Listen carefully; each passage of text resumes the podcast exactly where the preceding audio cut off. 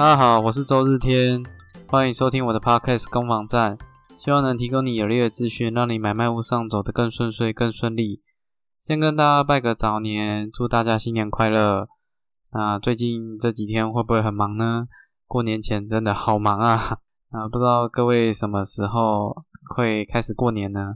那以我从事的行业来讲的话，我们礼拜六就开始过年了。那今年过年九天，不免俗的可能会跟一些亲戚碰面啊，或者是呃跟一些呃亲朋好友见面。那不知道会不会问到有那个不是这么喜欢的亲戚问一些尴尬的问题？我不知道会不会有亲戚问说结婚了吗？要结婚了吗？要生小孩了吗？甚至会问你说要买房子了吗？如果有人问你说房子什么时候要买啊，什么这种问题啊，你不是很想回答他的话，你可以把我的 podcast 介绍给他。那他听完这个二十七集之后，就会发现哇，原来买卖房子是一个好麻烦的事情哈。也许他明年这个时间点就不会再再打扰你了。啊，当然这个是玩笑话啦。我觉得这个买卖屋哦，真的是一个不容易的事情。那如果亲戚好友啊，或者问一些没有意义的事，你就笑而不答，我觉得是最棒的一个回答了。那最近的话，也有一些朋友有回馈，那我印象蛮深刻的，就是有一个朋友说他妈妈听我的 podcast 觉得还不错，讲的蛮白话的。那对我来讲，其实是一个非常大的肯定啊。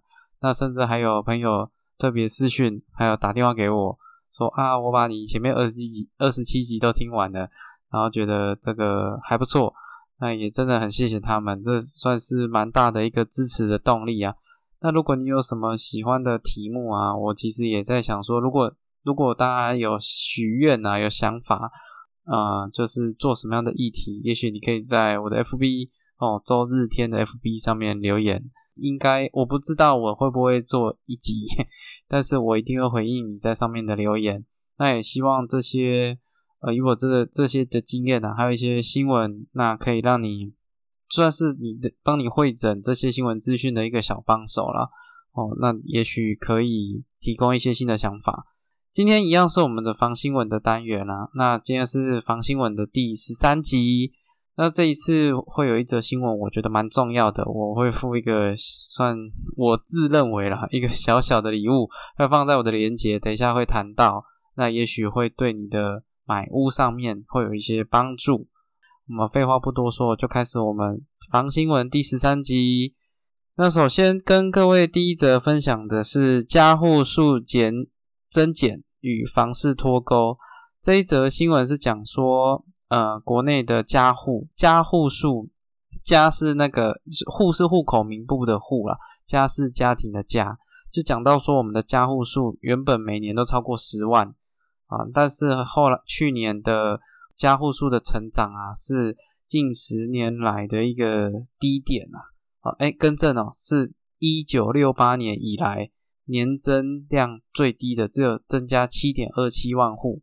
那这个表示说，我们的加户数成长非常，去年是衰退非常的多哦。那这代表什么样的含义呢？还有 PTT 的乡民对这个新闻也有一些想法，那我这边都有都有观察到，等下会跟各位做分享。第二则的话是戴那个戴德梁行严炳立解析房市，要担心梦醒时分哦。这个是讲到说这个戴德梁行的总经理啊严炳立哦，他对于房市的一些看法。这个人是谁？这个人他在之前在张金二那时候叫空头总司令的时候，他那时候号称多头总司令，因为他对于说房市那那个时候了哦，算是相对来讲啊比较乐观、比较积极的，我觉得比较啊看好的啊。但是这几年风向有一些转变啊，这个空头变多头，多头变空头。这这这个张金二之前也有跟各位介绍这个。换了啊四间房子，非常的优秀。相对的，这个以前的多头总司令严炳立，在最近啊就有讲到房市哦，他的预测的方向哦是比较偏向保守的一个答案呐。那等一下也会跟各位分享到。第三者的话哦是预售屋查核二十四二十四个建建案，那不合格的有十九件。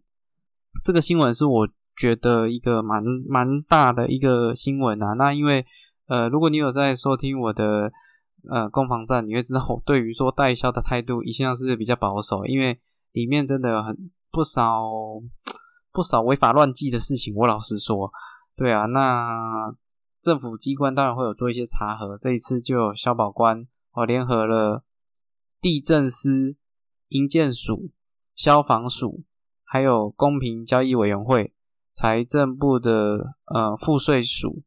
还有地方政府去各地去做稽查，哦，所以这个是他们后来稽查以消保官为首的一个一个调查的报告了。那调查了台湾全台湾的二十四个建案，然后查出来的一些结果。那我觉得这个，嗯，等一下会讲到，我觉得这一则是最重要的哦。在其实听到最后，你就会听到。OK，好，我们废话不多说，我们就开始我们今天的房新闻第十三集。首先，先跟各位讲到这个加户加户数增加却跟房市脱钩的这一件事啊。这个我我先讲一下这个加户的定义哦。加户的话，它其实是有一个生命周期的，从最一开始的年轻单身，到后来年轻夫妻哦，年轻家庭、满巢家庭，然后成熟家庭、老年夫妻、老年单身、三代同堂。单亲家庭这九种的的状况哦，那它九种不同的家户的的这种形态，那它简单来讲就是从一个人变成两个人，两个人生了小孩，小孩从很小哦小 baby 到长大啊到到独立，然后搬出去，所以这个家户的组成又会有一些变化，然后到再到晚期可能会就会有丧偶或者是离婚。整个这个家户的周期就分成这九种，从小单位的一个人到两个人到三个人，甚至到四个人，甚至到大家庭，然后再回归到呃小家庭，然后回归到一个人，哦这样的一个一个周期的形态啊。那其实讲到这边就表示说，哦，这个户家户的这个概念呢，有时候那简单来讲就是成家立业的人越多，家户数就会越多。成家立业的人越少，那家户数就越少。因为有时候这个这个，像以我自己本身三十几岁，那我成家立业了，那对于我们的家庭来说，我们的家户数就会加一个，因为我搬出来成家立业嘛。可是如果很多人假设都不选择成家立业的话，那家户数当然就会减少啦。那甚至还有 PTT 的乡民在讲到说家户数减少，这这是废话，因为现在人晚婚嘛。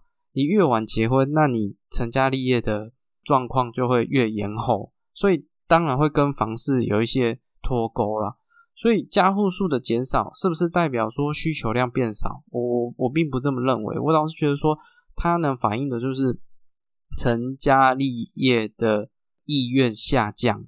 我觉得这个是比较关键的。那成家立业的下降其实是很多面向的事情。你说啊？如果没有对象，也不见得会去成家立业啊。好，一个人在家里也好好的跟爸妈住在一起，不是说是什么啃老族啦，是说跟爸爸妈妈住在一起，我觉得也对爸爸妈妈也不见得是一件不好的事情。又或者是说我一我一个人单身，我这样也好好的，我不见得一定要跟别人去外面组成一个家庭啊。或者是我我养宠物，我也很开心啊。我不一定要说我要搬出去成家。立业这个事情，但是你不成家立业，家户数当然就不会增加。所以我觉得家户数的减少，虽然这听起来很吓人，是一什么一九六八年以来的家户数的增加量的最低点，就是增加的很少很少很少很少很少，讲的好像很很危言耸听啊。但是我觉得它后面的含义是说，现在社会形态的改变，一个人也有可能成为一户啊，那或者是。呃，或者或者是这个这个成家立业的动机有下降，都会造成家户数的提升速度很慢呐。所以我觉得这个新闻不能代表什么，只能代表说成家立业的这件成家立业这件事情，在现代人来讲，并不是这么的重视，呃，并不是这么的放在优先首选啊。那如果以我自己为例啦，我是觉得其实成家立业也还不错啦，真的，呃，就跟太太，然后小孩，然后住在外面，有自己的一个家，然后整理啊，做家事啊，跟太太讨论家事怎么去分配啊，我觉得其实是就我自己来讲，我觉得是一个不错的事情，也没有说一定好或不好啊，只是说现在有更多的不同的观念，我觉得这应该是要能被接受的。那你说会不会冲击到房市？我觉得这个倒不是这么正相关呢。哦，所以我觉得这个新闻是可以再再看看哦，毕竟有自己的一个家，然后自己去规划家具啊，哦，自己的空间啊，我觉得成家立业还是很不错了，还是推荐各位能成家立业是一个不错的选项啊，没有也没关系哦，这个都都都是现在能被接受的了。哦，这大概是我第一则想跟各位分享的。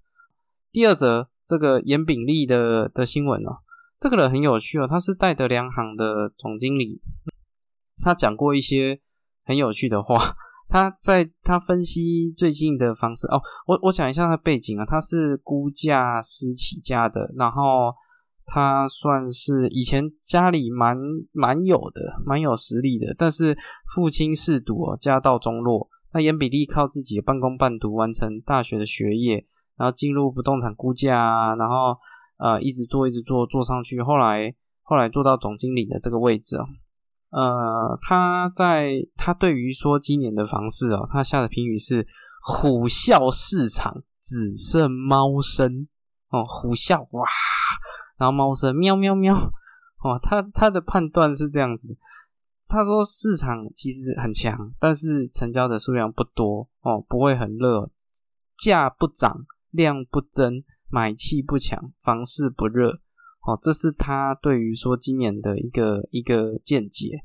然后还说这是云中月圆，虽然身处云中，但并不暗淡哦，尽管有政策干扰，但对于房市影响不大，仍属乐观。这是他对对于说今年的房市哦。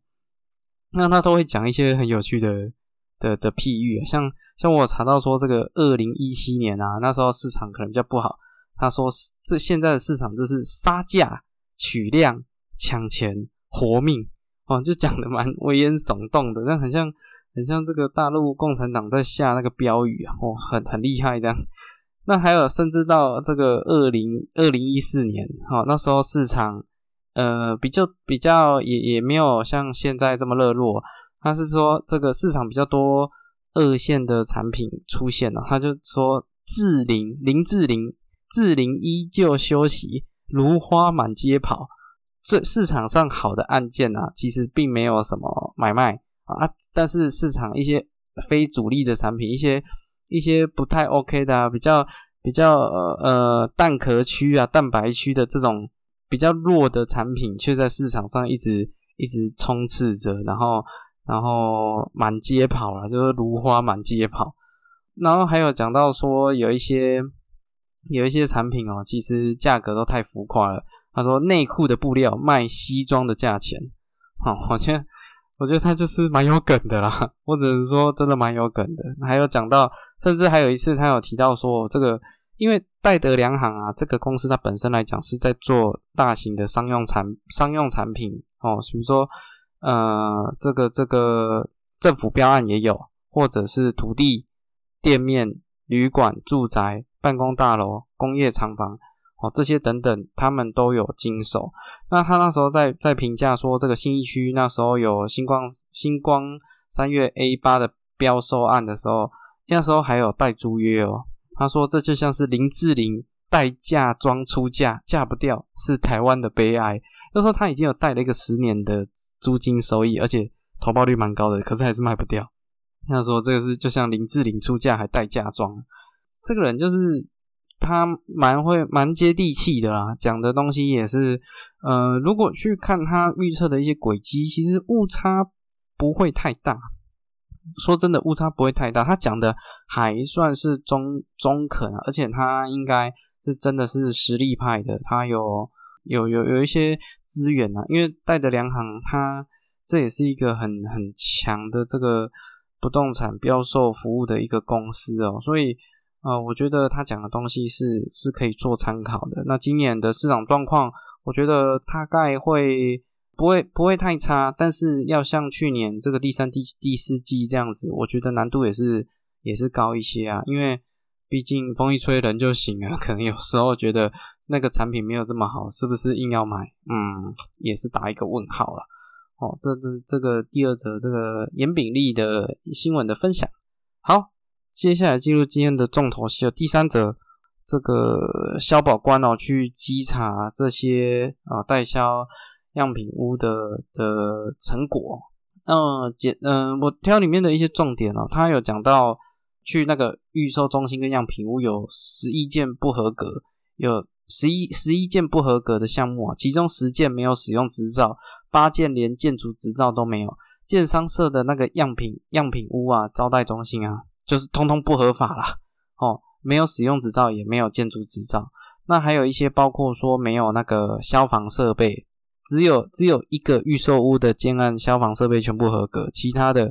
其他不合格的有好好好多好多，他稽查了，他稽查了这二十四个这个代销的暗场，当然北中南都有哦，都有。但是我觉得这二十四个能代表的，呃，我我先讲结论啊，我觉得这个东西跟实物上面有落差。为什么这样讲？因为他他稽查的项目里面就有一项说交屋保留款。五趴总价的五趴，光这一点就跟实物上有落差了。如因为他稽查的这二十四个建案，每每一个建案都符合，可是为什么那在一线从事不动产中介业，我就遇到两件呢？我就遇到两件呢，今这个月呢就遇到两件，用特约的方式把交屋保留款从五趴改成两万。也就是说，他们在稽查的时候，他们拿给政府官员是上面合约写五趴，但是他在跟你签约的时候，他把它杠掉，杠杠掉，然后化成两万。那那这样子算不算违法的问题？当然算违法啊！老实讲，拿去给消保官，我相信哦，我相信过的几率非常低。所以虽然稽查出来，光是这样子稽查账面上的稽查就已经不合格率很高哦，包括说。那个样品屋的建筑执照、使用执照、消防设备等等之类的，这些很微不足道、微小的事情，建商都不会过了，那更何况是盖房子这些很大的事情啊！所以我觉得，我觉得这个真的是很有争议啊！请如果真的有要买预售屋的合约，真的张大眼睛仔细看，如果一个。代销公司，他在这些细节上面，他都没有这么留意，你怎么能确保说到时候发生很严重的事情，他可以给你很好的救济的一个管道了？所以我觉得我会把链接贴在下面，各位那些项目，你真的可以把它复制哦，贴在某一个地方。然后，如果你今天真的要去看预售屋，拜托好好的 check 一下哦，check 一下哪边会有一些问题呀，会会有一些风险啊。这个真的没有遇到都没事啦，有遇到都是很严重的事情。我我不知道为什么这个事情这么，这个总共二十四个稽查的案件，各位知道二零二一年北台湾有总共有几个案件吗？十个十大代销公司啊，去年二零二一年在北台湾的推案量就有一百八十四件。北台湾就一百八十四件，那再加中台湾、南台湾，再加东台湾，你觉得几件？我觉得少说至少可能两百、两百五或两百五、两百六可都有可能。只有稽查二十四，可也就是说可能只有稽查到十分之一而已。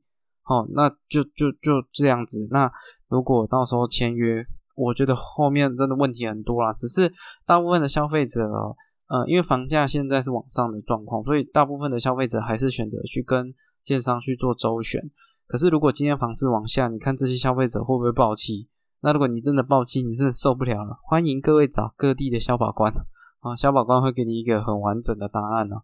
那我当然讲这些也不是就是全然要去攻击代销业者，我相信一定会有不错的代销是安分守己的，而且是照规矩来的。那这一些我们应该就要给予一些肯定啊，对吧？毕竟买卖房地产真的是大事，对于说消费者来讲也是。把身家积蓄啊，整个都砸下去啊！对于说健身、建商啊或代销业者，他们也是，也说真的，有时候也是做口碑的啦。那到底好或不好？嗯，这个最近像我在处理一个麻烦的棘手的房屋纠纷的问题，那就是知名建商，哪一件我就不讲了哈。知名建商，对啊，那你说这个消费者如果感受很差？那对于说他的商誉啊等等之类的会不会有影响？一定会啊！你如果惹到一些惹不起的客户，说真的也会用他消费者会用他的形式，用他的方法去抵制这样的一个建商啊。哦，这个以上是这一周房新闻第十三集的一个分享。那也希望今天的这样的资讯对你来讲有一些帮助。如果有有想更了解的，可以看我下面对于说这些新闻的连结。还有还有这个消保官的稽查的结果哦，都我都会附在下面，有兴趣的话都可以再点点看，作为一些原声阅读了。好，谢谢你收听我的节目到最后，我是周日天，祝你有愉快的一天，拜拜。